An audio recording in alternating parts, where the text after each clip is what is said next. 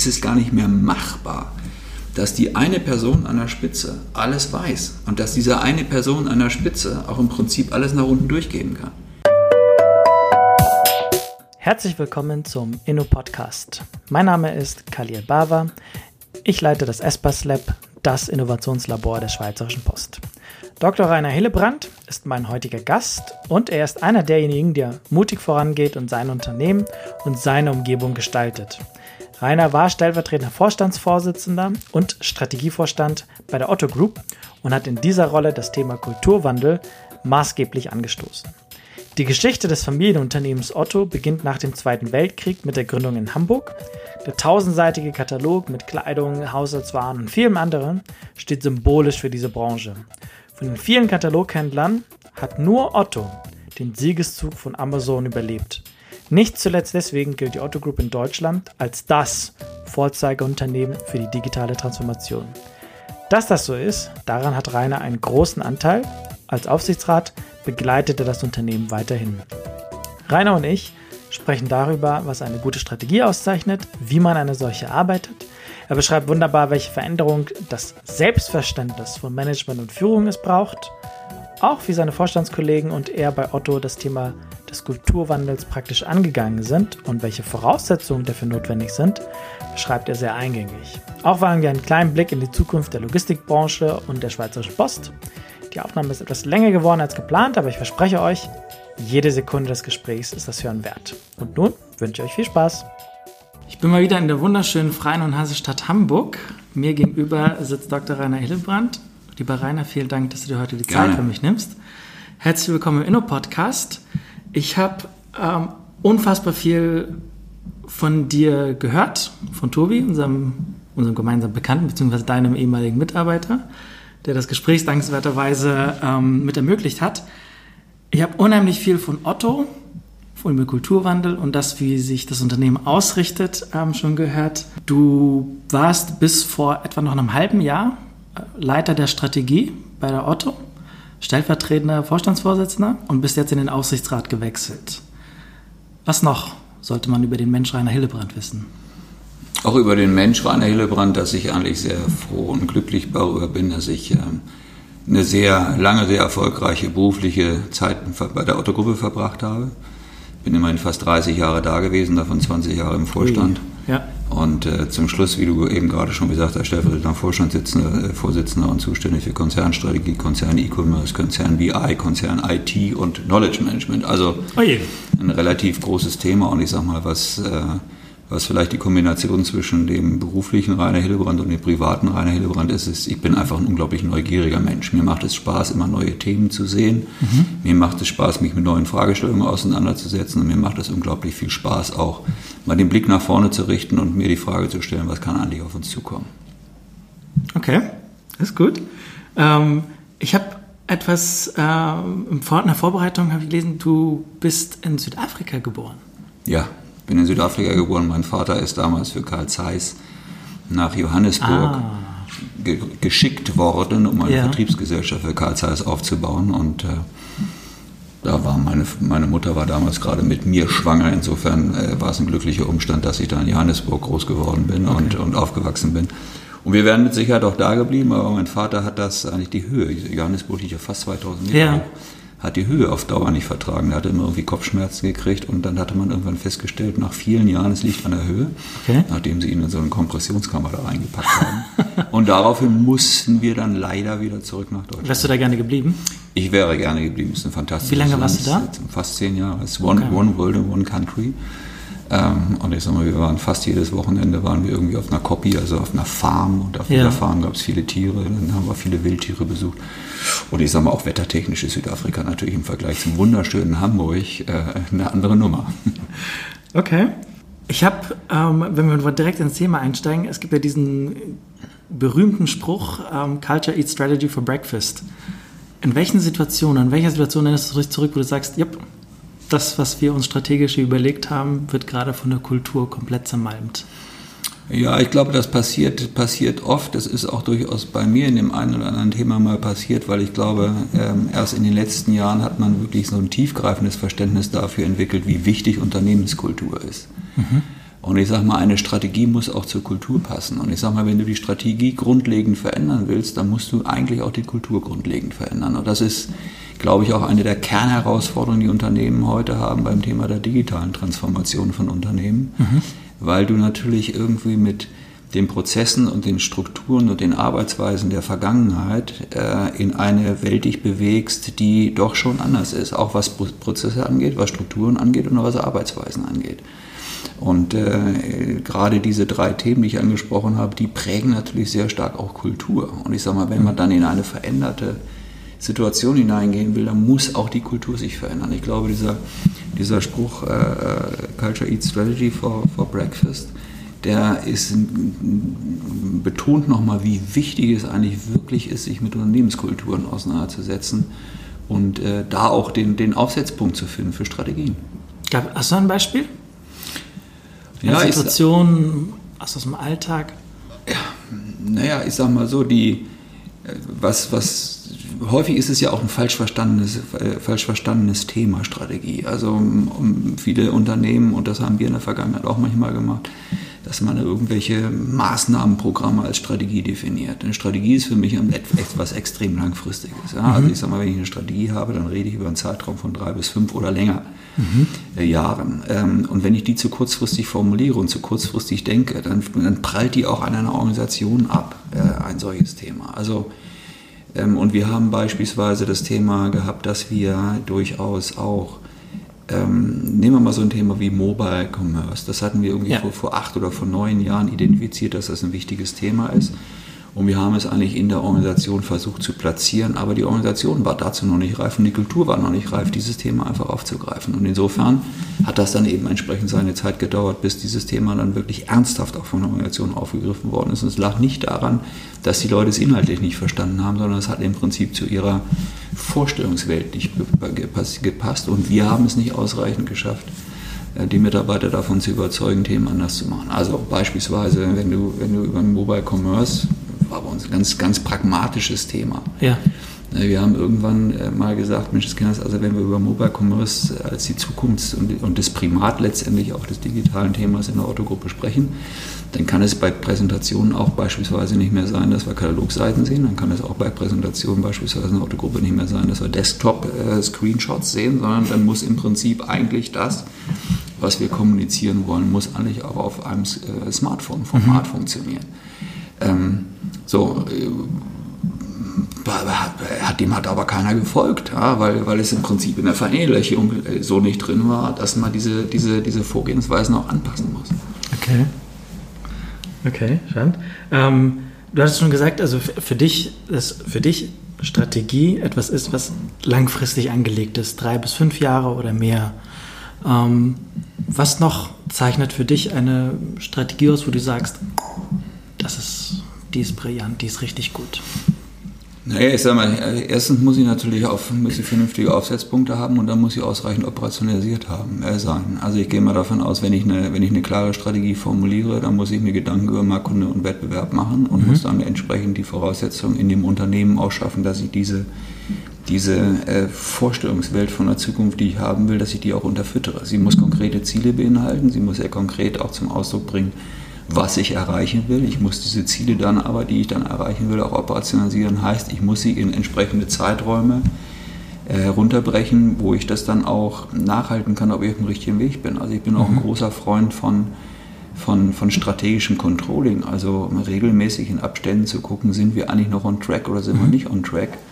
Und dann gegebenenfalls auch Adaptierungen entweder vorzunehmen hinsichtlich der zeitlichen Erreichbarkeit der Zielsetzung oder mhm äh, durchaus auch mal in Frage stellen, ob die genaue Ausrichtung der Strategie noch richtig ist oder ob sie nicht leicht adaptiert werden muss. Und gerade mhm. technologische Sprünge ähm, erfordern natürlich, dass man sich mit, mit manchmal mit, mit Strategien auch nochmal grundsätzlich auseinandersetzt. Also ich weiß, als das Smartphone eingeführt worden ist und wir eben auf dieses Thema Mobile Commerce kamen und sagen, es wird irgendwann ein wichtiges Thema sein, muss man im Prinzip in der Formulierung der Strategie und in der Anpassung der Strategie sich durchaus Gedanken machen. Okay. Du hast ja als Strategievorstand bestimmt diverse Male an der, an der Unternehmensstrategie für Otto gearbeitet. Und wir haben für den Hintergrund, wir haben, sind ja bei der Post auch gerade dabei, das für uns, für die nächste Strategie zu definieren. Ähm, wie genau hast du eigentlich die Strategie bei dir arbeitet bzw. bearbeiten lassen? Ähm, also war das irgendwie einfach einer Beratung den Auftrag gegeben und gesagt, hier, ihr habt jetzt ein halbes Jahr Zeit, viel Spaß und bringt mir dann Ergebnisse? Ähm, oder war das, indem eine, ein Team aus verschiedensten Bereichen des Unternehmens zusammengebildet wurde und sagt, jetzt habt ihr ein halbes Jahr, viel Spaß? Ähm, wie genau lief das in der Zeit ab, in der du Verantwortung getragen hast?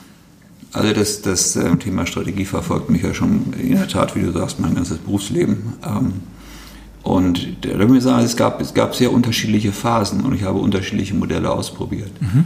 Also ähm, ganz am Anfang war es so, da saß man mit seinem, mit seinen paar Mannequin zusammen und hat dann im Prinzip eine Strategie entwickelt, mhm. äh, hat die dann dem verantwortlichen Vorstand vorgestellt und der verantwortliche Vorstand hat die dann dem Gesamtvorstand äh, vorgestellt und da wurde die verabschiedet.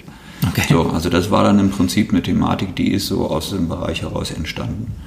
War, war auch nicht schlecht, mhm. ja, äh, wenn, wenn, als die Themen dann etwas größer wurden und als ich dann in den Vorstand berufen worden bin ähm, dann haben wir also und durchaus auch die Möglichkeit genutzt, uns mal Berater zu holen. Aber die Berater haben wir eigentlich immer, und das war eigentlich bis zum Schluss auch noch so, oder ich hoffe, dass es auch heute noch so ist, äh, ich schätze Berater sehr. Mhm. Ich, ich, ich, finde auch, dass es gut ist, äh, Berater zu holen, weil sie bringen zwei wesentliche Dinge mit. Das eine ist, sie bringen unglaublich Workload mit und sie bringen auf der anderen Seite eben auch mal durchaus Perspektiven mit, äh, die sie in anderen Unternehmen oder in anderen Branchen gemacht haben. Und da ist es immer ganz gut, wenn man denn auch mal so ein bisschen so einen Blick von draußen auf das kriegt, was man tut. Okay. Aber wir haben die Berater eigentlich nie unsere Strategien formulieren lassen, sondern wir haben sie eigentlich eher genutzt als Quälgeister mhm. und als die, und die uns immer den Spiegel vorhalten. Also okay. als Quälgeister in dem Sinne, dass sie dann die Fragen gestellt haben, wenn es mhm. nicht detailliert genug war, oder die Fragen gestellt haben, wenn sie das Gefühl gehabt haben, wir haben nicht sämtliche Trends aufgegriffen oder oder. Ähm, und da haben Berater eine extrem wichtige Funktion, aber es, äh, du hast nie bei uns einen Berater irgendwie erlebt, der in einer Vorstandssitzung die Strategie der Autogruppe vorgestellt hat, mhm. ähm, wo die Berater mit unterstützt haben, sondern es hat dann immer der verantwortliche Vorstand, in dem Fall dann immer ich gemacht, okay. ähm, das zu tun. So, und dann haben wir in den, in, den, in den letzten Phasen zusätzlich zu dem Außenblick der Berater auch noch sehr intensiv daran gearbeitet, dass wir ähm, bereichsübergreifend und hierarchieübergreifend auch Mitarbeiter einbezogen haben in diesem Prozess, ähm, weil das einfach extrem hilfreich ist. Es ist insofern hilfreich, weil du erstens aus der Organisation selber nochmal ein entsprechendes Feedback zu bestimmten Punkten gibst. Mhm. Du kriegst nochmal Hinweise oder auch Anregungen, was man vielleicht anders machen sollte oder was noch nicht berücksichtigt worden ist. Ja. ja. Das ist das eine. Und auf der anderen Seite erzielt es natürlich auch so eine gewisse Mitautorenschaft. Und wenn du dann schon im Prinzip in den unterschiedlichen Bereichen der Organisation, auch in den unterschiedlichen Hierarchiebereichen, Menschen hast, äh, Mitarbeiterinnen und Mitarbeiter, die bei der Entwicklung der Strategie mit dabei gewesen sind und mitgefragt worden sind, hast du natürlich im Prinzip einen ganz anderen Resonanzboden in der Organisation wenn du dann eine, eine entsprechende ähm, neue Strategie dann formulierst, ausrufst und verabschiedest. Wie hast du die, und nach welchen Kriterien hast du diese ausgesucht?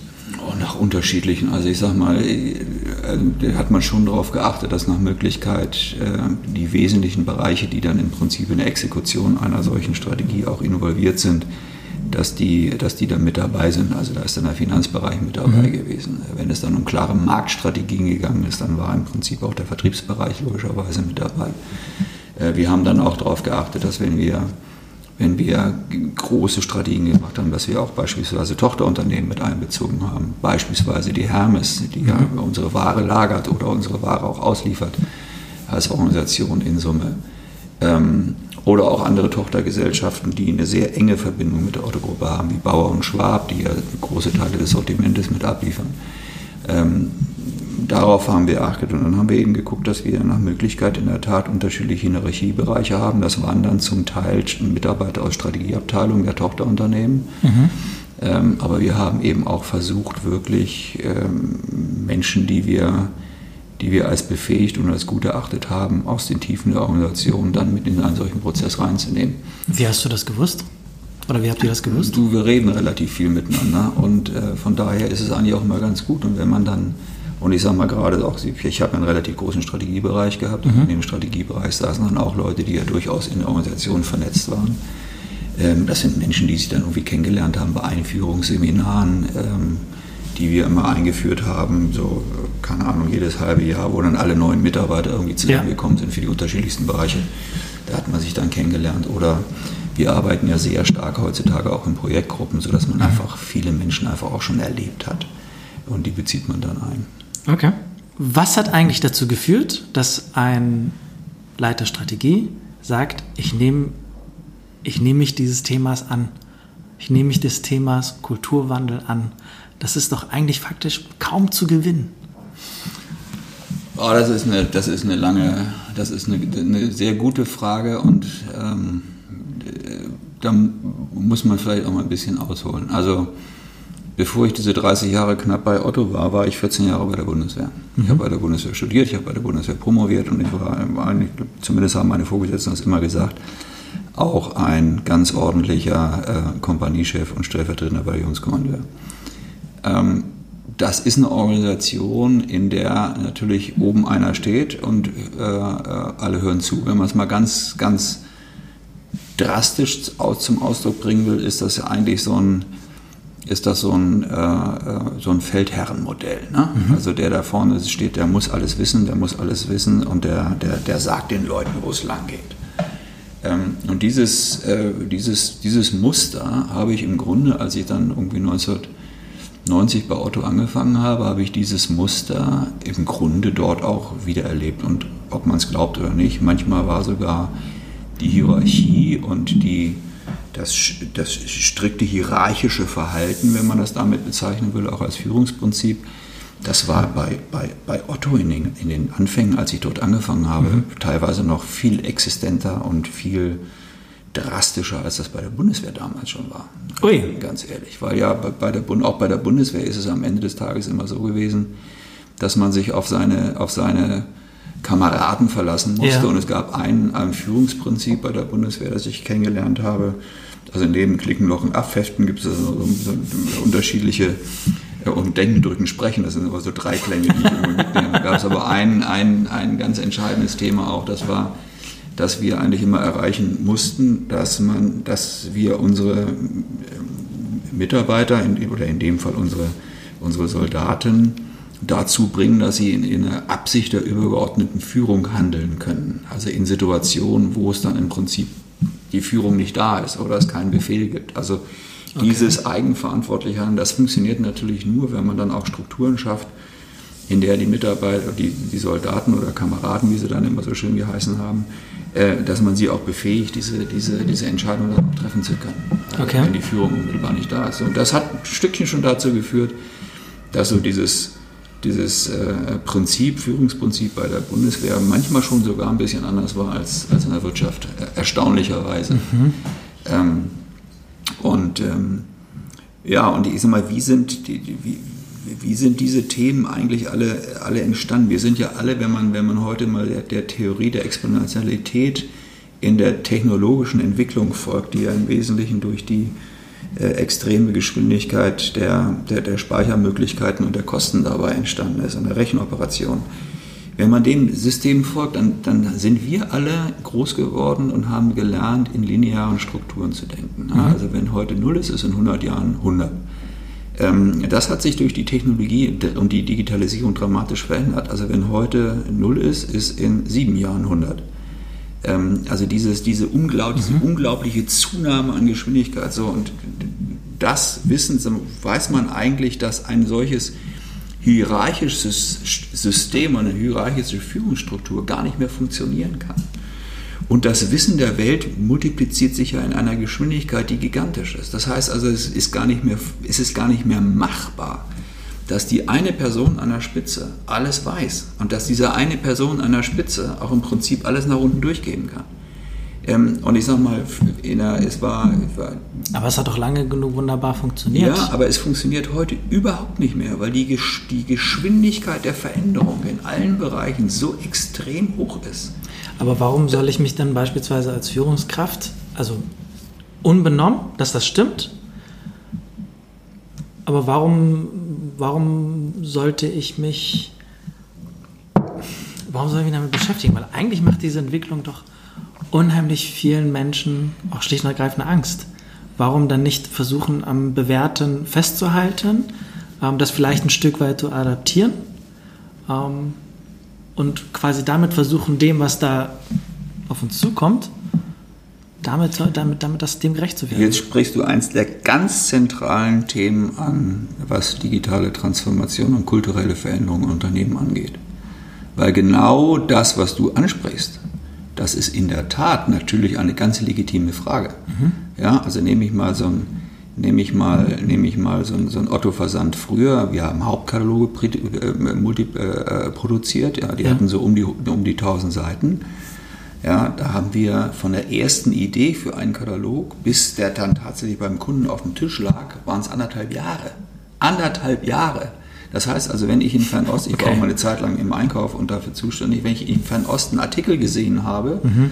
Ja, dann, der mir besonders gut gefallen hat, wie beispielsweise diese wunderbare Karaffe, die du jetzt hier gerade auf dem Tisch stehen hast, wenn ich die in, in, in China irgendwo gesehen hätte, dann hätte ich gesagt, es ist ein super Artikel, den kann ich in den nächsten Hauptkatalog reintun der irgendwo in einem halben Jahr äh, erscheint. Ja, und dann hatte ich ein halbes Jahr Zeit, mich um diesen Artikel zu kümmern. Also den vielleicht noch ein bisschen zu verfeinern, die Preisverhandlung mit den Lieferanten zu machen. Und, und, und. Wenn ich den heute als Einkäufer in den Märkten sehe, ja, dann will ich den am Abend, möchte ich den gerne auf der Website haben.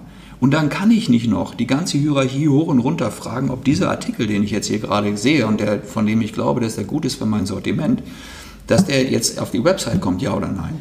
Das muss ich frei entscheiden können. Also ich sage mal, von daher diese, diese, und das macht Menschen einfach, das macht viele, viele Menschen, die früher Funktionen gehabt haben, ähm, die, sind, die sind nicht mehr so wichtig oder die sind teilweise sogar überflüssig geworden im Laufe der Zeit in der, in der Wertschöpfungskette. Und diese Menschen, die dann auch wirklich tolle Leistungen gemacht haben, und ich glaube, Otto zu der Zeit, als ich eingestiegen bin, wir waren Weltmarktführer. Wir waren mit großem Abstand die Nummer eins im Katalogversand. Und alle Menschen, die ich kennengelernt habe, die waren auf dem Gebiet, auf, was sie gemacht haben, da waren die, die waren Weltmeister. Mhm. Die waren richtig gut und viele von denen sind auf ihrer Grund ihrer besonderen Leistung dann Abteilungsleiter geworden, Bereichsleiter geworden, Direktoren geworden. So, jetzt ist plötzlich durch veränderte Rahmenbedingungen das, was sie groß und erfolgreich gemacht hat, was sie in ihrem Bekanntenkreis und im Familienkreis zu Helden gemacht hat, das war plötzlich nicht mehr so viel wert. So, um diese, aus dieser, in dieser Verunsicherung dann dieses Beharrungsvermögen zu haben und mhm. zu sagen, okay, ich klammere mich jetzt an das, was ich, was ich erreicht habe und an die Aufgabe, die ich habe und an meine Prozesse, das ist ein ganz normales Thema. Also diese Verharrungstendenzen, die du gerade, die du gerade beschreibst, die sind relativ stark da. Das ist eben gerade auch eine Aufgabe von Management, dafür Sorge zu tragen, dass das verloren geht. Und jetzt komme ich wieder zurück zu diesem Feldherrenbeispiel. Wenn du früher als Vorgesetzter ähm, eigentlich eher jemand warst, der, der von oben nach unten äh, gesagt hat, was zu machen ist, dann ist die Funktion eines Managers heutzutage aus meiner Sicht viel mehr Netzwerker. Der muss im Prinzip die unterschiedlichen Fachleute aus den unterschiedlichen Bereichen mit den unterschiedlichen Themengebieten zusammenholen. Der muss sie in eine Lage versetzen, denen ein vernünftiges Budget zu geben und der müsste den Rücken frei halten. Also weg vom Feldherrenmodell hin zum Vernetzermodell. Das ist das, was im Prinzip auch im Management an kultureller äh, Veränderung stattfinden muss und auch stattgefunden hat. Und es kommt noch eins hinzu. Dadurch, dass wir eben eine solche unglaubliche Vielfalt an unterschiedlichen Themen haben, ist das, was man an fachspezifischen Anforderungen heutzutage braucht, in einer Breite vorhanden, in einer, die du als einzelne Person gar nicht mehr abwickeln kannst. Du kannst es nicht. Ich sage mal, Früher war ich, als ich noch an der, äh, bei der Bundeswehr vorne weggerannt bin, ich konnte am schnellsten laufen, ich konnte am besten schießen, allem drum und dran. Mhm. So, heute ist jeder meiner Mitarbeiterinnen und jeder meiner Mitarbeiter in dem, was er oder sie tut, um Längen besser als ich. Also ich würde, ich würde versagen, wenn ich als Führungskraft nur aufgrund meines Wissens und meiner, meines Erfahrungshintergrundes Entscheidungen treffen würde. Ich muss das Wissen der unterschiedlichen Leute zusammenbringen und muss sagen, okay, wir müssen eine optimale Lösung treffen. Und noch besser, ich muss die Organisation enablen und den einzelnen Mitarbeiter enablen, die richtigen Entscheidungen zum richtigen Zeitpunkt zu treffen. Wann hat das bei dir Klick gemacht, dass du für dich, für dich die Entscheidung getroffen hast, ich kann, will und bin nicht in der Lage, irgendwie alles, alles zu verstehen, alles machen zu können ähm, und muss ein Stück für Stück meine Mitarbeitern die Freiheit dafür einräumen, das zu tun. Oh, ich kann das an einem singulären Erlebnis oder an einer, an einer, Jahreszeit kann ich das gar nicht festmachen. Das war bei mir auch eher ein, auch eher ein evolutorischer Prozess. Ähm, okay.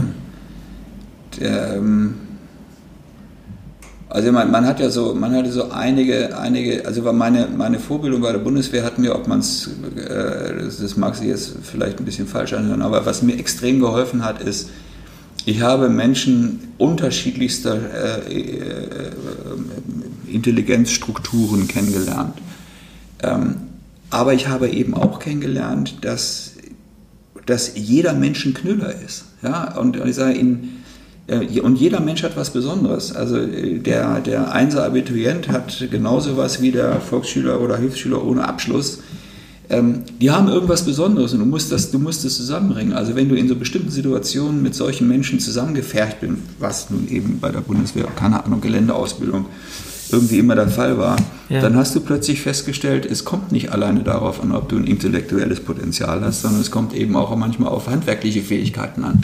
So, und da, da, da fing das schon an, dass man gesagt hat, okay, also die, die Lebens- und Erfahrungswelten, ähm, die man so als Schüler und als Abiturient äh, gehabt hat, die passen nur bedingt äh, eins zu eins in das normale Leben, sondern es gibt eben andere Fähigkeiten, die andere Menschen haben und die muss man zusammenkriegen. Und als ich, als ich dann äh, bei Otto angefangen habe, die, die Menschen, mit denen ich mich unterhalten habe, waren im Prinzip die Disponenten, die, die, die, die, die Menschen, die schon relativ lange dabei waren, ähm, die einfach viel Erfahrung hatten. Und die habe ich gefragt, worauf muss ich eigentlich achten? Oder als ich zum ersten Mal im Einkauf Führungskraft geworden bin und dann verantwortlich war für die Sortimente, auch da bin ich wieder zu den ganz alten Hasen hingegangen und habe mhm. gesagt, so, wenn ich jetzt im Prinzip wenn ich im Prinzip ein Einkaufsleiter wäre und würde den, den neuen Direktor gerne bescheißen, was würde ich machen? Ja, also um einfach mal zu sehen, was, was, was sollte man eigentlich, worauf sollte man eigentlich ganz besonders achten und dieses immer wieder auch, auch äh, offen auf Leute zugehen und den einfach, die einfach fragen, ähm, das hat mir schon eigentlich immer gezeigt, äh, dass es eigentlich der richtige Weg war und ähm, ich finde, es ist auch immer, ist, im Grunde ist es einfach ganz einfach. Ja, also man, man, bricht sich ja keinen Zacken aus der Krone, wenn man sagt, ich übernehme gerade eine Aufgabe neu, ich weiß es nicht, was es ist. Erklärt mir bitte mal, was ihr da eigentlich tut. Ja? Ähm, Aber es widerspricht eigentlich der bisherigen äh, Beförderungslogik, dass doch eigentlich in der Regel derjenige, der fachlich top ist, in der Regel ja immer weiter die Karriere nach oben kommt. So eigentlich ja die Logik in, sagen wir mal, sehr klassischen Unternehmen, hierarchischen Organisationen. Der, der es fachlich gut kann, der wandert Step by Step nach oben. Beobachtet man häufig, aber ähm, muss ich ehrlich sagen, habe ich als durchgängiges Prinzip bei Otto nicht erlebt. Also mhm. ähm, da gibt es auch solche Fälle, zweifelsohne. Aber äh, überwiegend sind es sind eigentlich Menschen äh, befördert worden, die, die neben der fachlichen Befähigung eben auch die Befähigung hatten, in komplexen Strukturen zu arbeiten, in komplexen Strukturen zu denken, komplexe Themen im Prinzip vereinheitlich zu, oder einfacher zu kommunizieren. Also da da hat eigentlich das, das, das, Weiterbildungsthema in Summe eigentlich ganz gut funktioniert. Ähm, und du brauchst natürlich mal so das ein oder andere Beispiel, wo man jemanden befördert hat, äh, der nicht nur der beste Fachmann war, sondern der eben auch einen Zugang zu Leuten hat. Und, und da hat man genügend Beispiele gehabt im Unternehmen und das hat durchaus geholfen. Okay, die, man, die, man, die, man, bewusst befördert hat, um das Signal nach innen zu senden, Freunde, es geht hier nicht nur um Sachkenntnis, richtig? ob man, die, ob man dies jetzt ganz bewusst als Signalfunktion so befördert hat. Also die haben eine Fachkenntnis mitgebracht, aber ich sage mal, die Fachkenntnis allein ist es nicht. Also du mhm. brauchst ja auch eine gewisse emotionale und soziale Intelligenz, äh, um einfach mit Menschen zu arbeiten, ja, um auch Menschen, Menschen vorzustehen und äh, auch Ergebnisse zu produzieren. Mhm. Okay. Du hast jetzt Beispiele vor Augen, wo das nicht so ist, oder, oder hinterfragst das jetzt kritisch. Nein, ich glaube, ich, glaube eben, ich, ich, ich, bin, ich bin zutiefst davon überzeugt, dass man, dass, man, dass, dass man sich keinen Gefallen damit tut, wenn man in Führungsaufgaben nur Menschen äh, einbindet, die die beste fachliche Befähigung haben. Weil am Ende des Tages, am Ende des Tages geht es doch darum, Teams zu motivieren. Und wenn ich sage, äh, der Manager heutzutage ist eher jemand, der ein Netzwerker ist. Ja. Zum Netzwerken gehören, einem, gehört, gehören ganz andere Fähigkeiten. Da gehört eine gewisse, mhm. da gehört eine Offenheit dazu, da gehört eine gewisse Extrovertiertheit mit dazu, da gehört mit dazu, dass man auch eine gewisse Sensibilität hat. Ja. Da gehört auch mit zu, wenn dann Meier, äh, Frau, äh, Fräulein Meier oder Herr Meier in die Firma guckt und sitzt ganz betröppert da und schlürft langsam an seinem Kaffee, dass man sich mal Gedanken darüber macht, was könnte da eigentlich sein? Also habe ich mhm. der Person jetzt auf die Füße getreten oder hat die zu Hause ein Problem? Mhm. Also sich um die Menschen zu kümmern, da brauche ich auch eine gewisse Ader. Mhm. Äh, das ist nicht immer, äh, das, das, das, das, da, da reicht das reine Fachliche, das reicht nicht um führen zu können. Sondern ich sage mal einfach, ich glaube, und deine, deine Frage, weil ich ja nur abschließend beantwortet war, wie ist das entstanden? Ich glaube, das ist einfach ganz, ganz normal entstanden. Ich habe immer das Glück gehabt, dass ich wirklich tolle Mitarbeiterinnen und Mitarbeiter um mich herum gehabt habe, die, die, die im Grunde eigentlich mir immer helfen wollten und mich unterstützen wollten, weil sie, weil sie gemerkt haben, sie fahren damit gut, jetzt nicht nur in, in, einer, in Relation zu mir, sondern dann auch in der Relation äh, zum, zum Gesamtergebnis, dass die, der Verantwortungsbereich, den ich dann verantwortet habe, ähm, dass der auch erzielt hat.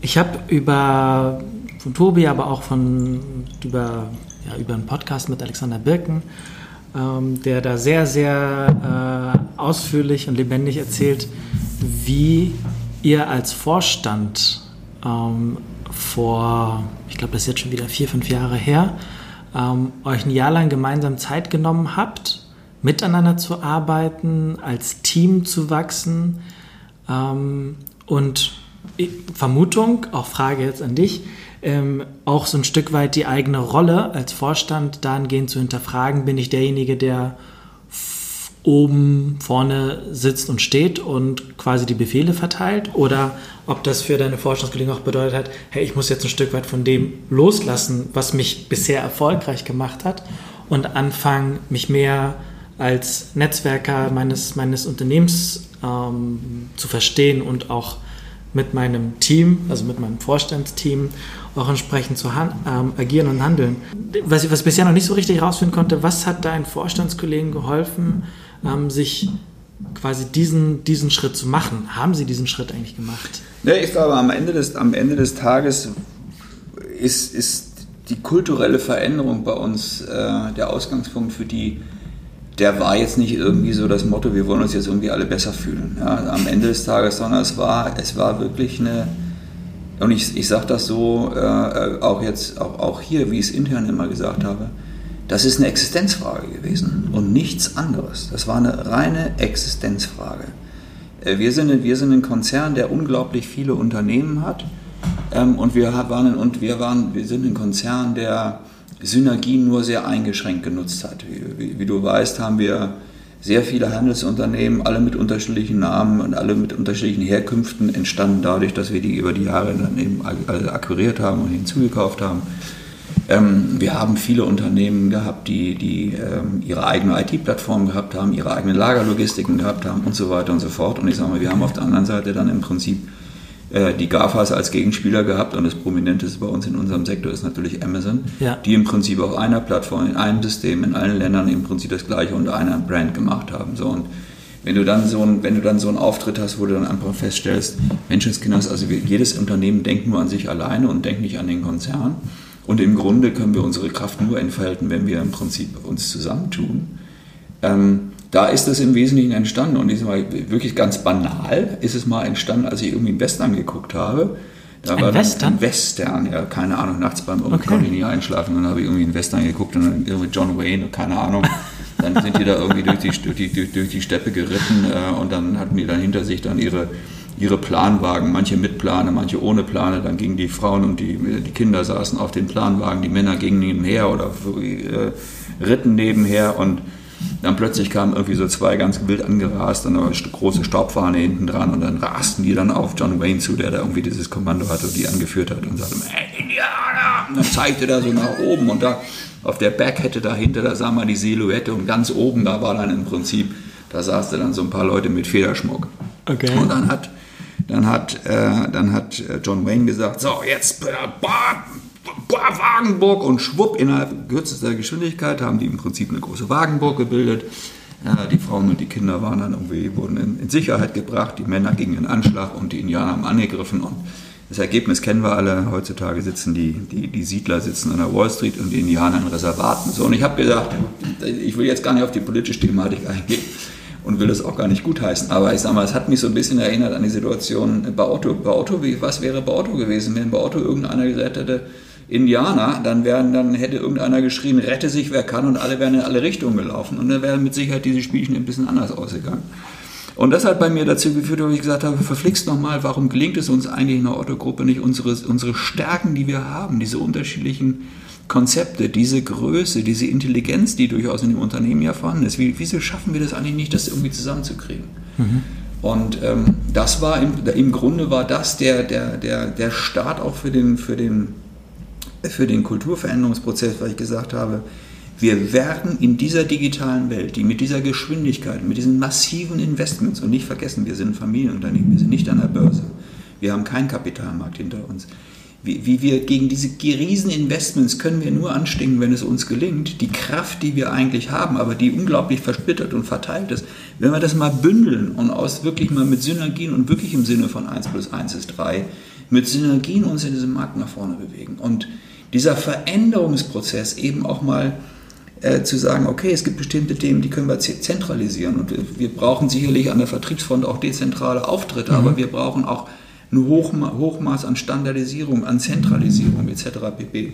Und wir müssen vor allen Dingen dafür Sorge tragen, dass dieses Wissen, was wir im und in dem Konzern verteilt haben, dass wir das ganz anders nutzen ja, dass, wir, dass im Prinzip nicht jedes Unternehmen im Konzern die gleiche Erfahrung nochmal macht, positiv wie negativ, sondern wenn sie positiv gewesen ist, dass sie es auch mal durchaus mit anderen teilt, damit andere Konzernunternehmen das auch machen können. Und wenn sie negativ geworden, äh, eine negative Erfahrung gemacht worden ist, die auch zu teilen, damit die anderen sich angucken können, okay, sind die Rahmenbedingungen eigentlich bei uns anders, mhm. dass das bei uns erfolgreich werden kann. Also ich hatte dir erzählt, dass ich auch für Knowledge Management und für Wissenstransfer in der Autogruppe zuständig bin oder war. So, und das äh, war, war dann so ein Thema, wir müssen sehr viel stärker unsere Kräfte bündeln. Und, ähm, das haben deine Vorstandskollegen einfach so angesehen? Ja, ich, ich, das habe ich mit den Vorstandskollegen, das habe ich mit den Vorstandskollegen diskutiert. Unser damaliger CEO war, boah, dem, der, ich will mal sagen, der war da nicht so, der hat da nicht so für gebrannt. Daraufhin äh, bin ich dann irgendwann mal zu Michael Otto gegangen, weil das auch weil ja absehbar war, dass ich dann bei Otto aufhöre, weil normalerweise hört man mit 60 auf. Also das mhm. war ja schon ein bisschen früher gewesen, dass ich aufgehört hätte. Und dann habe ich nur in einem Gespräch mit ihm, habe ich ihm gesagt, ich sage, Dr. Otto, ganz ehrlich, wenn ich mir so überlege, wo wir eigentlich stehen und wie es weitergeht, dann sage ich nur eins, ich, wenn wir so weitermachen, wie wir heute weitermachen, wie wir, wie wir heute unterwegs sind, dann werden wir nicht überleben in dem, in dem digitalen Umfeld. Und das hörte natürlich der Inhaber dann nicht so besonders gerne.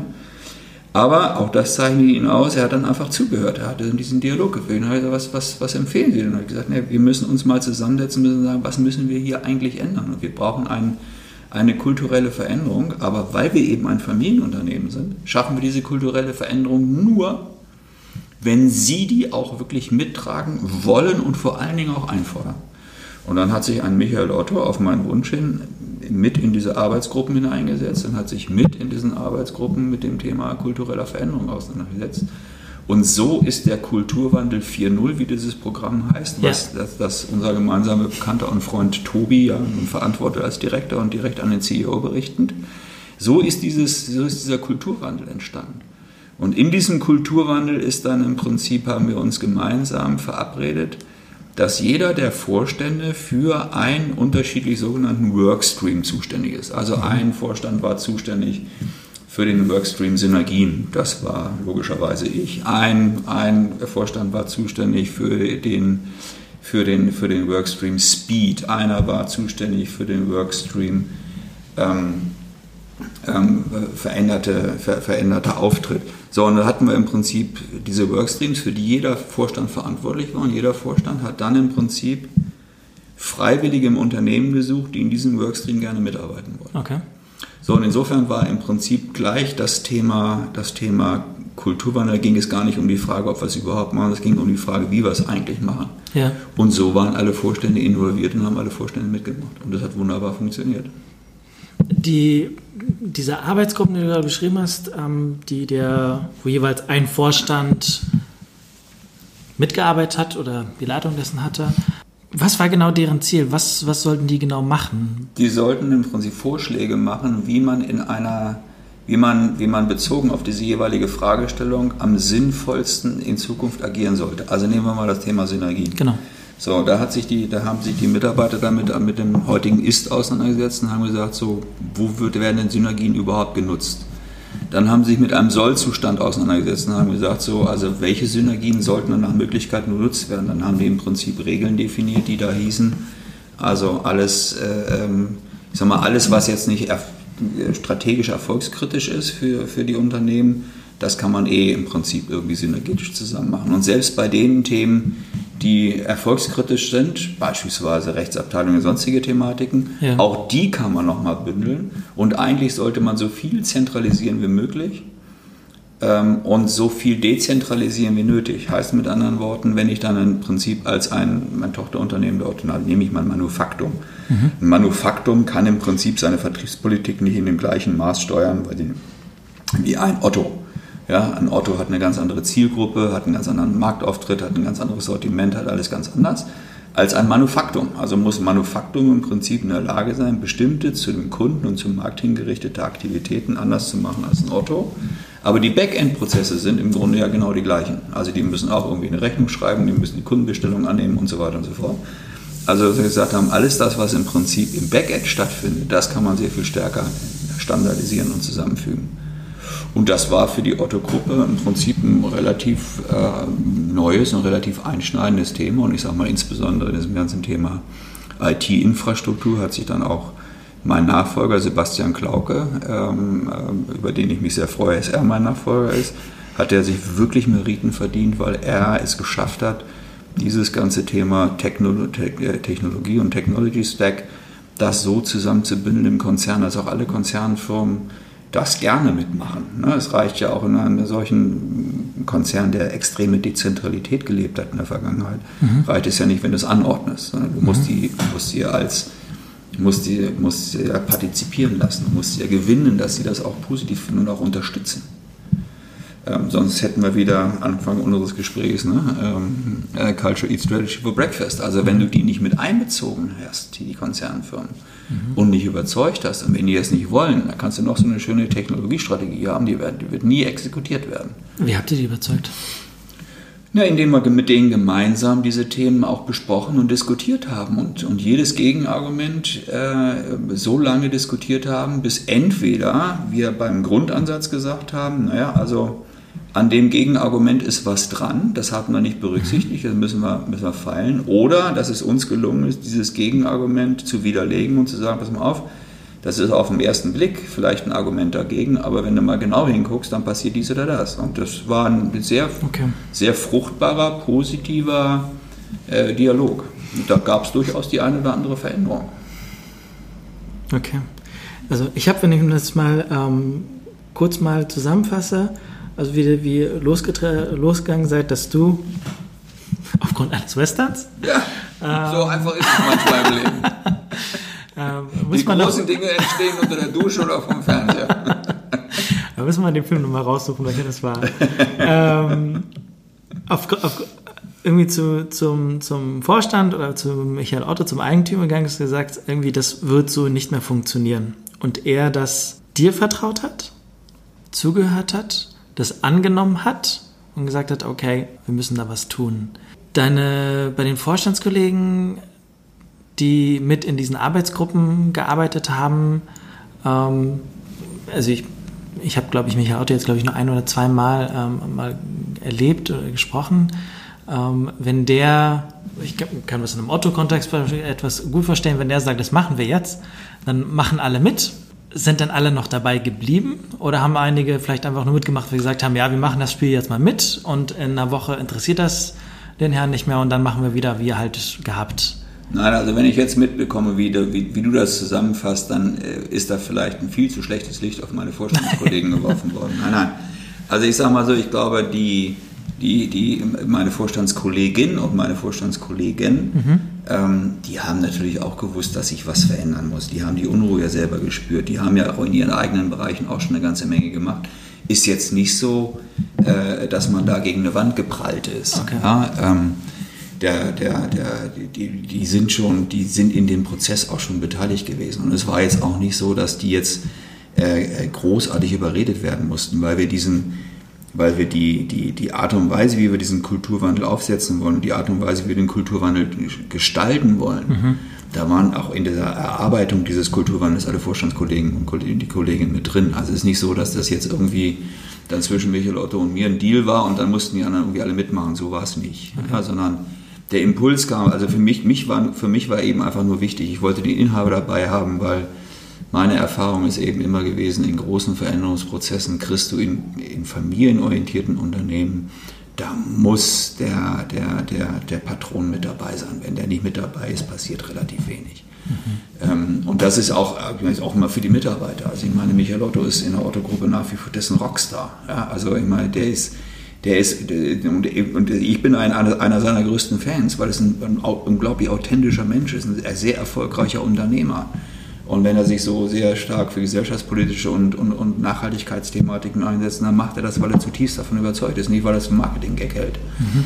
Äh, und äh, er hat in der Vergangenheit eben häufig genug bewiesen in unterschiedlichen Themen, dass er dieses Prinzip von Shareholder Value zwar kennt, aber das ist nicht sein, sein, ist nicht sein Leitprinzip. Okay. Ja, also er verzichtet durchaus auch mal auf, auf Erträge, wenn er, wenn er von Inhalten überzeugt ist, indem er sagt, also okay, wenn ich einen langfristigen Erfolg haben will, muss ich kurzfristig auf Profit äh, äh, verzichten oder er verzichtet auch auf äh, Profit, wenn er einfach sagt, okay, das wäre eine negative Wirkung auf wen auch immer. Mhm. Also von daher, weil er eben diese Authentizität hat und weil er diese Erfolgreichheit hat und weil er als Mensch eben einfach auch eine gewinnende Person ist, ähm, deshalb, ist er, deshalb ist er bei den Unternehmern, äh, bei, den, bei den Mitarbeiterinnen und Mitarbeitern nach wie vor ein Rockstar. Und wenn dieser Rockstar dann sagt, pass auf, liebe Leute, das ist extrem wichtig und ähm, der Vorstand und ich gemeinsam haben entschieden, dass wir dies und jenes machen wollen, äh, dann ist das out of discussion. Ja, also ich sage, okay. das, das ist dann eben schon ein extrem wichtiges Asset gewesen. Okay. Also die Sicherheit, die Sicherheit für alle Mitarbeitenden, für Führungskräfte, Vorstand, diesen Weg zu gehen, lag, wenn ich dich jetzt richtig verstanden habe, daran, dass der Eigentümer, das Michael Otto gesagt hat, das machen wir jetzt. Das machen wir und dass wir eben dann auch in der weiteren Erarbeitung, ich hatte über diese ja. Workstreams gesprochen, dass wir dann eben Mitarbeiter aus allen okay. Unternehmensbereichen mit hineinbezogen haben und es ein offener Prozess war. Der Prozess war extrem transparent von Anfang an. Also wir haben immer dafür Sorge getragen, dass ja nicht hinter verschlossenen Türen äh, diskutiert wird. Das heißt, das wurde dann gestreamt haben, oder? Wir, es wurde teilweise gestreamt, wir haben Stand-ups gemacht. Ach, wirklich? Ja, absolut. Aber ich sag mal, es war, ist ja extrem wichtig, dass die, dass die Menschen auch teilhaben. Und wir haben auch immer die Möglichkeit geschaffen, dass Mitarbeiter sich auch während ihrer Arbeitszeit mit solchen Themen auseinandersetzen dürfen und nicht nur ihrer normalen Aufgabe frönen. Weil ich glaube, dass auch das ist eine wichtige Voraussetzung. Ähm, dass man einfach auch den Raum und die Möglichkeit schafft, dass Mitarbeiter an diesen Prozessen äh, dabei sein können. Das ist nicht einfach, weil ich sage mal, Mitarbeiter in diesen Workstreams mitgewirkt haben, die haben schon nicht unerheblichen Zeit ihrer Arbeitszeit dort verbracht und wir haben das ohne Personalaufbau gemacht. Also die haben das dann, die haben das in ihrer Freizeit gemacht oder haben bestimmte Themen schneller gemacht oder ähm, die, die Bereiche haben versucht, die Effizienz zu erhöhen, aber es gab auch durchaus Diskussionen, das ist jetzt nicht Friede, Freude, Eierkuchen mhm. alles. Es gab auch durchaus Diskussionen, wo man Abteilungsleiter gesagt hat, also äh, Frau Meier kann ich da jetzt, die kann jetzt nicht zu eurem Workstream-Meeting gehen, weil ich brauche die jetzt für die Finalisierung des, äh, für die Finalisierung des, des, des keine Ahnung, Jahresabschlusses ja. oder was auch immer. Ähm, und dann ist das auch durchaus mal in bestimmten Situationen so gewesen, dass Mitarbeiter eben nicht teilnehmen konnten, weil eben die klassische Aufgabe im Augenblick wichtiger war okay. und äh, äh, pressiert hat. Aber im Grunde ist das eigentlich in der Organisation vernünftig verarbeitet worden, das Thema. Okay. Aber es ist extrem transparent und ich glaube, wenn du diesen Kulturveränderungsprozess machen willst, brauchst du eben auch diese, diese Transparenz. Wir haben dann im Prinzip für eine, eine neue, neue äh, Vision und Mission für die Otto-Gruppe ähm, äh, gesucht und ehrlich gesagt hatte ich damals auch eher diesen klassischen Weg gewählt, dass wir gesagt also wir holen kleine Arbeitsgruppen zusammen und äh, nehmen uns einen Berater und erarbeiten das mal und bringen das dann als Vorschlag in die Organisation. Und da hat gerade Tobi sich äh, mit seinen Leuten sehr stark dafür ausgesprochen, dass er da Mensch, lass uns doch mal eine Roadshow durch den Konzern machen. Und dann haben wir viel Geld und viel Zeit in die Hand genommen und mhm. haben im Prinzip ein Jahr mehr oder weniger investiert, ähm, um wirklich in jeder Konzerngesellschaft von Mitarbeitern Anregungen zu kriegen, was ist ihnen eigentlich wichtig, was macht die Autogruppe aus, äh, was soll die Autogruppe nach vorne darstellen, etc. pp. Und so war eigentlich im Grunde der gesamte Konzern involviert, im Prinzip die Mission für die Autogruppe zu entwickeln. Und ähm, das war ein, das war ein, das war ein toller, toller Prozess, muss man wirklich sagen. Und so war im Prinzip jeder irgendwie gefühlt ein Mitautor äh, unserer, unserer neuen Mission. Und rausgekommen ist, ist We Push the Limits, also auch wirklich so dieser Anspruch mhm. der Mitarbeiter, dass sie sagen, verflixt nochmal, äh, es muss uns auch in der Lage sein, dass wir im Prinzip auch mal Zeichen setzen, dass wir Themen auch mal nach vorne entwickeln und dass wir auch mal eine, eine entsprechende Kante zulegen. Das ist, und das wäre im Prinzip, wenn wir diesen Kulturprozess nicht gestartet hätten vorher, hätte man sehr wahrscheinlich nie dieses Thema so erfolgreich auch äh, in die Umsetzung bringen können. Okay. Kannst du, kannst du vielleicht so zwei, drei Beispiele nennen, woran du festmachen könntest und sagst, daran merkt man, daran sieht man, daran spürt man den Kulturwandel bei der Otto. Daran merkt man das, was passiert ist. Also ich, also das ist mal eins, was mir, was mir spontan am, am, am deutlichsten auffällt, ist eben die Tatsache, in welcher Art und Weise Mitarbeiter heute mit, mit Führungskräften kommunizieren und umgekehrt. Es ist eine ganz, es, also dieses, dieses, äh, wir haben ja, wir haben ja den Mitarbeitern im, im Rahmen auch dieses Kulturwandels das Du angeboten, ähm, was, was, was intern wie extern zu Riesendiskussionen geführt hat, aber was, was am Ende des Tages ein, eine gravierende Veränderung herbeigeführt hat. Und ich sage, dies ist die Art, die Mitarbeiter sind heute wesentlich offener in der Kommunikation. Also ich kann mich nicht daran erinnern, dass mir wesentliche Kritik irgendwie mal vorgetragen worden ist oder dass ich irgendwie das Gefühl hatte, dass die Mitarbeiter offen waren. Äh, das ist zum Schluss ganz anders geworden. Ja, die waren plötzlich sind die, was mal auf Rainer, das, das, das, das sehe ich aber jetzt völlig anders. Ja, und dann ist man in die Diskussion gekommen. Und das war früher nicht so. Also dieses, dieser wirklich dieser Abbau von Distanz und dieses der, das Öffnen der Menschen und auch den Mut einzugehen, und Mut gehört ja immer extrem stark auch mit dazu, und Vertrauen zu schenken, äh, dass ich etwas sagen kann, was offensichtlich nicht äh, dem gefällt, der da gerade was anderes vorher gesagt hat, das ist für mich eine gigantische kulturelle Veränderung.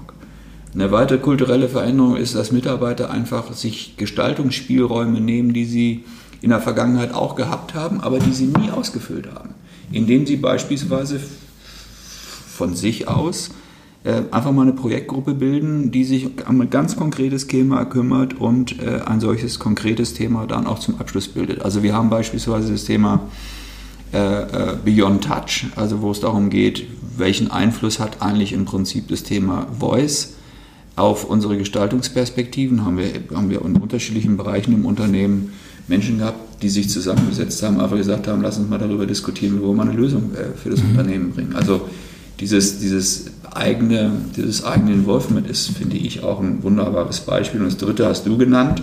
Wenn man, wenn man noch vor, keine Ahnung, vier, vier Jahren, drei, vier Jahren bei Otto gewesen ist, dann war das im Prinzip, so wurde es ja häufig auch genannt, äh, ähm, das Amt für Versandhandel, so sah das Gebäude auch ein bisschen aus.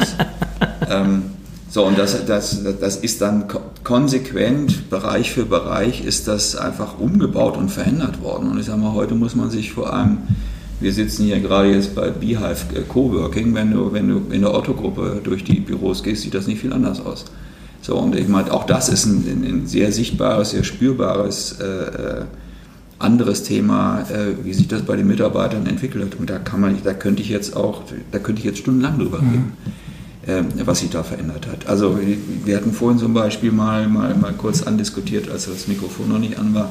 Da, wir, da gab es sogar Lunchroulettes, ja, also ja. wo Mitarbeiter sich aus unterschiedlichen Bereichen, das ist eine reine Eigeninitiative der Mitarbeiterinnen und Mitarbeiter gewesen, wo die gesagt haben, hey, wir wollen uns mal kennenlernen. Dann haben die irgendwie so ein Lunchroulette eingeführt, da hat man sich so eine Liste eingetragen, keine Ahnung, für den keine Ahnung, 10. Oktober. Ähm, 12.30 Uhr Treffen in der Kantine und da wer hat Lust da hinzugehen und dann standen da 40 Namen und für die 40 Namen wurden dann beliebig zu Anna äh, gesetzt und dann gab es eine Information, also die fünf Leute treffen sich, äh, die fünf Leute treffen sich, die fünf mhm. Leute treffen sich, die fünf und, und wie ihr das selber organisiert, ist euer Thema. So, cool. Also und da ist dann im Prinzip die bereichsübergreifende Zusammenarbeit und auch die hierarchieübergreifende Zusammenarbeit hat eine ganz andere Dimension gekriegt. Wäre ohne diesen Kulturwandel aus meiner Sicht gar nicht möglich gewesen. Und das, was ich jetzt nicht sagen ist, du hast ja da auch mitgemacht. Du hast ja mitgemacht, ja, hast das ein paar aber Sachen mitgenommen. Machen, machen, machen, meine, machen meine Kollegen und Kolleginnen aber alle mit. Also weil, weil es, das macht ja auch, ganz ehrlich, das macht auch Führungskräften einfach viel mehr Spaß. Ja, das, das, das macht echt Bock. Äh, also, und da kannst du auch die anderen fragen. Das macht echt Spaß. Das ist manchmal ein bisschen anstrengender, weil du, weil du, weil du viel mehr Zeit kommunizierst, äh, brauchst eigentlich auch mit den, mit den Menschen zu sprechen und unsere Terminkalender sind in der Tat extrem mhm. voll. Ja, aber wenn du es dann, wenn du es dann machst, und, äh, dann macht es auch einen Mörderspaß. Cool. Cool. Ähm, wenn, wir, wenn wir so ein bisschen mal auf, auf, die, auf die Schweizerische Post schauen, vor dem Hintergrund, dass äh, Hermes ähm, als Logistikunternehmen ja auch Teil ähm, der, Otto, der Otto-Gruppe ist, und logischerweise dich dadurch lange begleitet hat. Wie siehst du perspektivisch die Logistikbranche? Wohin geht es hin? Ich glaube, die Logistikbranche ist auch in einem gewaltigen, in einem, in einem gewaltigen Umbruch und wir, wir, wir fangen, glaube ich, jetzt erst richtig an zu sehen, was da eigentlich noch in Summe, in Summe kommen wird. Das war, war ganz witzig. Gestern war hier in Hamburg ein, ein Lounge-Event von Plug-and-Play Logistics, die wollen ja hier in Hamburg. Wird Echt, warst du auch da? Ja, ich war auch da. Ach was. Da warst du auch da? Ja. Na, dann können wir, ja, können wir, ja, können wir ja gegenseitig, können wir ja gegenseitig berichten. Okay. Also ähm, da ist zum Beispiel eben auch deutlich geworden, dass, dass das auf die ganze Logistikbranche ähm, nicht nur in der, in der, ähm, in der, in der, in der, auf der langen Strecke, sondern auch in der letzten Meile erhebliche Veränderungen zukommen. Ob das jetzt äh, ob das das Thema Automation ist, ob das das Thema Robotik ist, ob das das Thema AI ist. Ähm, äh, was mit Sicherheit dazu kommen wird, dass es extrem viele neue Player gibt, die auch da eine, eine, eine entsprechende äh, Rolle spielen werden. Ähm, das, wird, das wird maßgeblich sein. Und die große Frage ist, ähm, und das ist, erinnert mich extrem stark an die gleiche Situation, die wir gehabt haben, als wir damals im, im, im Kataloggeschäft äh, mit, dem, mit dem Internet uns intensiver auseinandergesetzt haben und gesehen haben, was auf uns zukommt. Das hat natürlich äh, schon eine sehr, sehr starke Fragestellung ist, wer wird eigentlich in diesem, in diesem doch ja, schon fast ungleichen Kampf, wer wird denn eigentlich überleben können? Ähm, denn ich sage mal, große Unternehmen sind vielleicht eher in der Lage, mit viel Finanzkraft und mit viel Intelligenz und Strahlkraft die entsprechenden Leute zu kriegen, und auch zu bezahlen, die sich mit diesen Herausforderungen auseinandersetzen und die dann im Prinzip daran arbeiten können, solche, solche Veränderungsprozesse einzuführen. Kleine und mittelständische Unternehmen werden die Investitionen gar nicht tätigen können. Die werden auch vermutlich den Brain gar nicht kriegen ins mhm. Unternehmen, den sie eigentlich brauchen. Also wir werden sicherlich, wir werden sicherlich sehr viel stärker auch auf Kooperationsmodelle gehen müssen. Das ist ja unter anderem eben auch ein Thema, weshalb auch die Hermes äh, sich gesagt hat, Mensch, wir werden alleine äh, äh, die Schlacht da nicht schlagen können, sondern wir müssen uns auch einen Partner holen, der uns in die Lage versetzt, mit einem anderen Volumen und mit auch mit, mit, mit anderer finanziellen Power ähm, sich den großen Giganten entgegenzustehen. Und wir wissen alle, äh, dass Amazon dabei ist, äh, seine Logistikkette selber zu gestalten, also sowohl was die lange Strecke als auch was die kurze Strecke angeht. Ähm, da sind ja massive äh, Investitionen schon getätigt worden und man sieht ja schon mittlerweile, wie viel selber die machen und dass sie dann im Prinzip Logistikdienstleister in dem Maße gar nicht mehr brauchen in Zukunft, was für die eine große Herausforderung sein wird, weil wird viel Volumen aus dem System rausgehen und jeder, der sich mit Distributionslogistik auseinandersetzt, weiß, wie wichtig Volumen für Stoppquoten ist. So, also von daher, äh, es wird einen Volumenkampf geben, wenn man, wenn man, wenn man den, ähm, den, den, den äh, die die äh, Herausforderung, wenn man den bestehen will. Und da muss man sich im Prinzip für Kooperationsmodelle entscheiden. Da müssen unterschiedliche Anbieter ihre Volumina zusammenpacken, ihre Intelligenz zusammenpacken, ihre Strahlkraft zusammenpacken, damit sie Firepower haben. Und das, was wir im Augenblick im Markt sehen, ist Amazon. Und wir haben noch nicht über JD geredet und die Alibabas dieser Welt. Mhm. Ähm, die ja mit Sicherheit über kurz oder lang auch äh, sehr stark in äh, Europa und damit auch in Deutschland tätig sein werden und in der Schweiz. Und äh, da sind die ersten Vorboten ja schon erkennbar, äh, ähm, dass die kommen werden. Und dann haben wir hier mit richtig großen Playern zu tun. Also gerade werden sich die Logistiker, und dazu zählt ja die Schweizer Post auch, ähm, da werden sich die Logistiker sehr intensiv mit auseinandersetzen müssen, wie das funktioniert. Und wir werden viele Player sehen in den Märkten, die mit disruptiven äh, Geschäftsmodellen rangehen. Ich war noch im letzten Jahr in Israel ähm, im, im Silicon Valley. Und äh, auch da wird intensivst daran gearbeitet, äh, Lösungen für Logistik zu entwickeln. Also da gibt es so Middleware-Lösungen oder es gibt Lösungen, die versuchen dann im Prinzip dafür Sorge zu tragen, die sich dann zwischen den Logistiker und den Endkunden legen, um dem, ähm, um dem Endkunden eben in die Lage zu versetzen, auf dem Weg, wie er es haben will, am Ende des Tages eine Sendung zu bekommen. Mhm. So, und äh, wir werden viele neue Player sehen in den Märkten. Und ich habe noch gar nicht darüber gesprochen, dass wir sicherlich dann auch in eine, in eine ganz andere Effizienzen in den Lagerabwicklungen brauchen. Da wird natürlich das Thema Robotik und Automation eine Rolle spielen.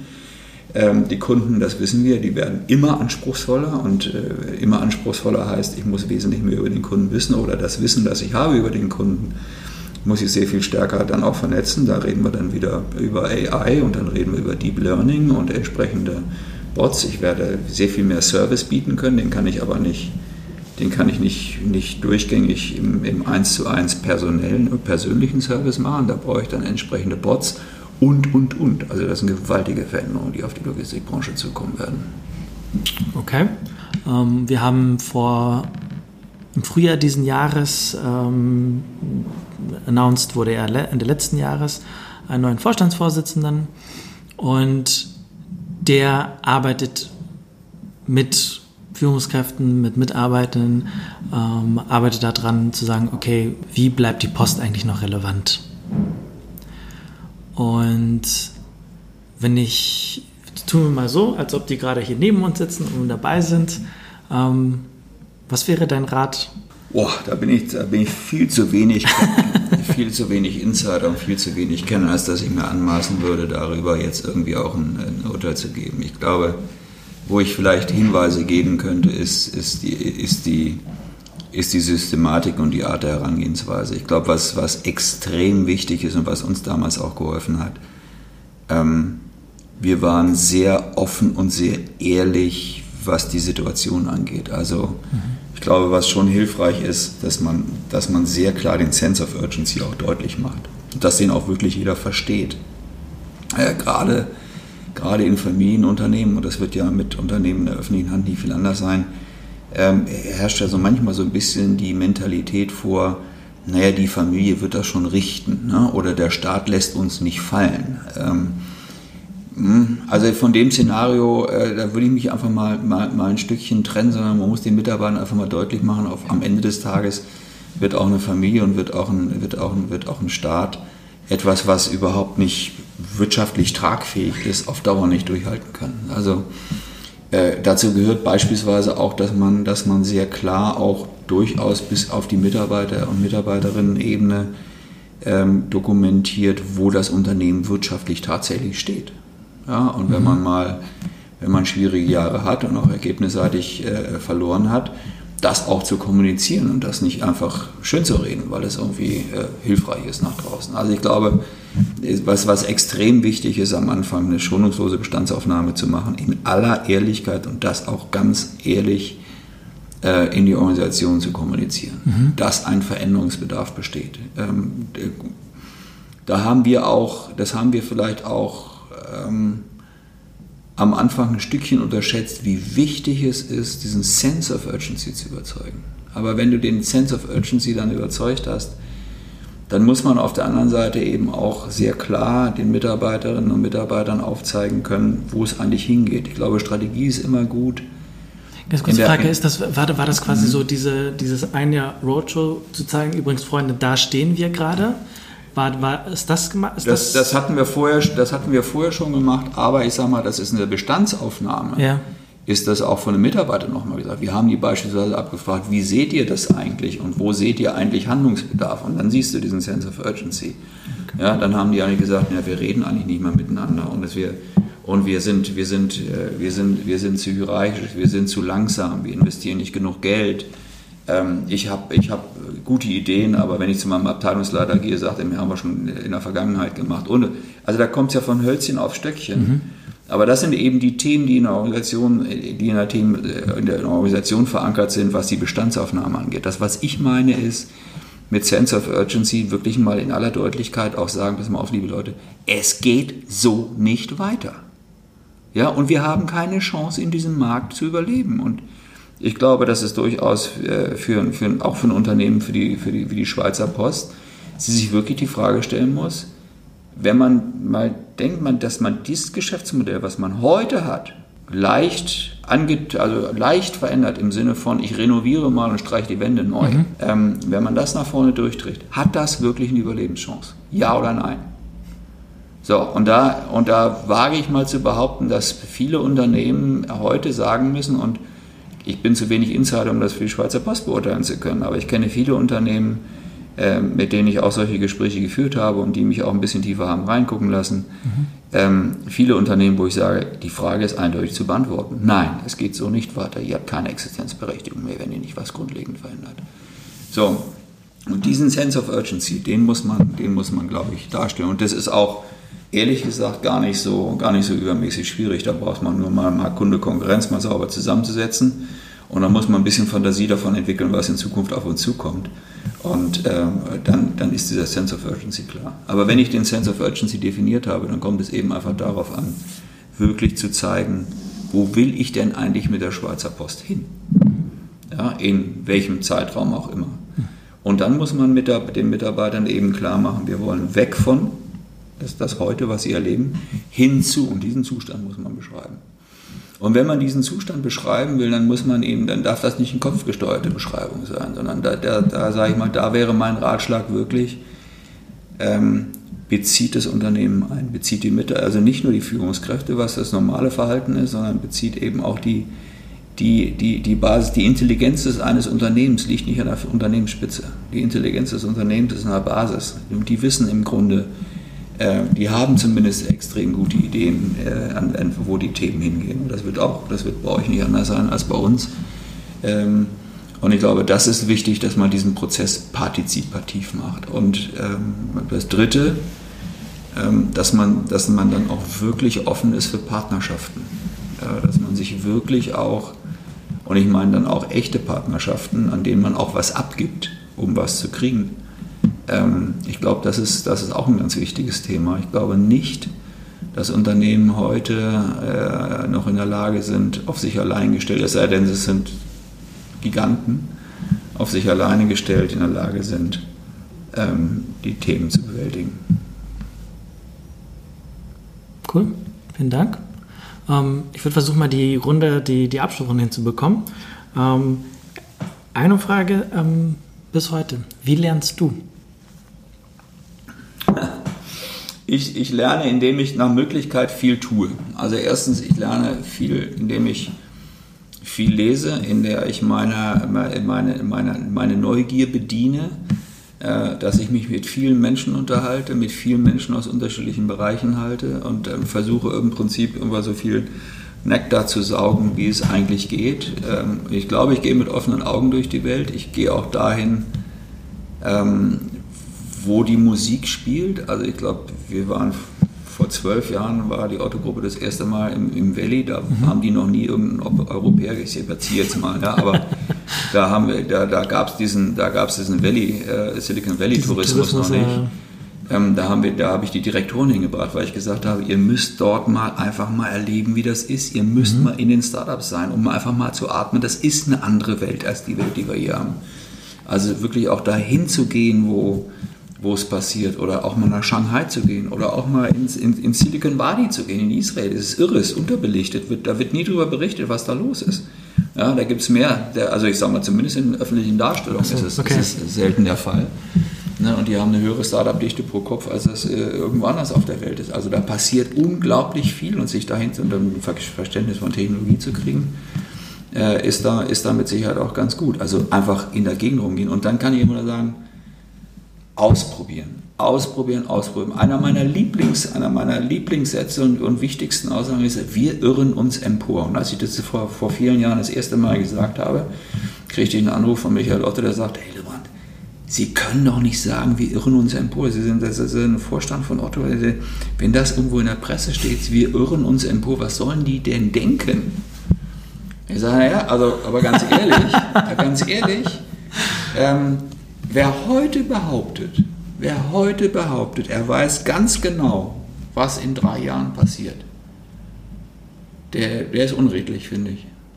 Mhm. Sondern du musst einfach Dinge ausprobieren. Und ich sage mal, wir, wir, wir haben ein Team, das sich mit nichts anderem auseinandersetzt als mit Innovation, das alle Innovationsradars dieser Welt liest und, und forscht. Wir haben unsere E-Ventures und Project Ace, die uns die Informationen aus der ganzen Welt geben. Wir packen das immer alles irgendwie zusammen und versuchen uns ein Bild zu schnitzen, wie die Welt eigentlich aussieht und was die Themen eigentlich sind, mit denen wir uns intensiv auseinandersetzen sollen. Und aus der Erfahrung heraus weiß ich, du setzt hoffentlich häufiger auf das richtige Pferd und weniger häufig auf das falsche Pferd. Aber vorher genau zu sagen, was läuft und was nicht läuft, funktioniert nicht. Und deshalb sage ich, man muss auch diese Offenheit haben und äh, auch sich selber zuzugestehen, dass man sich emporirrt, dass man einfach Dinge ausprobiert und da entstehen mhm. manchmal auch Irrtümer, die in der Phase, wo du dich dafür entschieden hast, das zu tun, auf Basis der Entscheidungen und Informationen, die Vorlagen richtig war, aber die sie als Irrtum herausstellen. Und das, und ich sage mal, die, die am meisten sich irren, sind vermutlich die erfolgreichsten. Sehr gut. Ähm, X-Frage. Für was, was wäre, ähm, zusammengefasst, was wäre deine Empfehlung an, an Führungskräfte, das Management, die sagen, ich versuche mich mal diesem Thema anzunehmen? Also sich erstmal nochmal hinterfragen, ob man wirklich bereit ist, einen Langstreckenlauf zu machen oder ob man lieber für einen Sprint ist. Mhm. Ähm, ich glaube, kulturelle Veränderung in Unternehmen ist Langstrecke. Und ich weiß auch gar Marathon. nicht so. Ja, selbst ein Marathon hat ja, hat, ja, hat ja irgendwie mal ein Ende. Ich weiß gar nicht, ich weiß ehrlich gesagt nicht, ähm, ich weiß nicht, wo das Ende ist, weil es okay. ist im Prinzip, es ist so ein moving target, ja. Du liest, du liest jeden Tag in der Zeitung plötzlich wieder oder, oder irgendwo im, im Netz eine neue Information über eine neue Technologie oder einen neuen Approach und das schiebt im Prinzip dein vermutetes Ziel schon wieder irgendwie mhm. ein Stückchen nach vorne. Also du hechelst immer hinterher. Ich glaube, die Kunst besteht darin, den Abstand zu dem zumindest aktuellen Ziel immer irgendwie ein Stückchen zu verkürzen. Also ich glaube, man muss sich wirklich eingestehen, das ist ein Langstreckenlauf. Das ist das eine und das andere, tapfer bleiben. Weil es gibt, es gibt viele Rückschläge. Und ich sage mal, wenn ich, wenn ich hier darüber berichtet habe, äh, was wir alles so gemacht haben und wie das, äh, wo wir da heute stehen, dann ist das natürlich alles im Zeitraffer. Und ähm, mhm. Man sieht die Ergebnisse. Es gibt auch, es gibt auch extreme Rückschläge. Es gibt auch, man, man begegnet plötzlich Mitarbeiterinnen, Mitarbeitern, Führungskräften, manchmal sogar Kollegen, ähm, die einfach, die so tun, als ob sie den Weg mitmachen, aber die nicht mitmachen. Ja, und da muss man eben sehr genau, da muss man, da muss man tapfer sein, da muss man nachhaken, da muss man dranbleiben, da muss man, muss man noch mehr Energie aufwenden, das hinzukriegen. Und es gibt auch Fälle, die verliert man einfach. Die verliert man einfach, weil sie einfach diese Veränderungsbereitschaft, diesen Veränderungswillen nicht haben. Und da muss man sich mit denen auch, da muss man sich von denen auch trennen.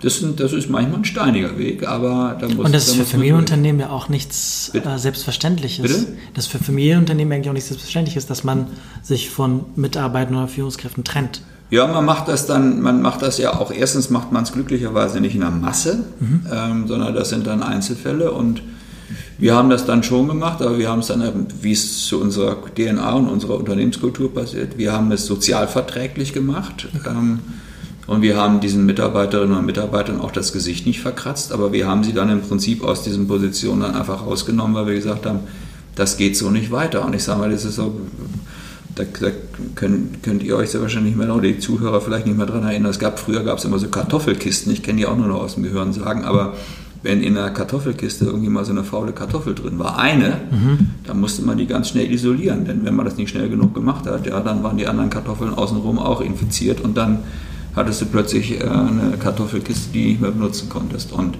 ich glaube, so ist es in den Unternehmen dann eben auch, wenn man das dann wirklich identifiziert hat und mal festgestellt hat, das geht jetzt nicht mehr, dann muss man, dann Schmerz sofort, äh, weil sonst wird der Schmerz noch größer.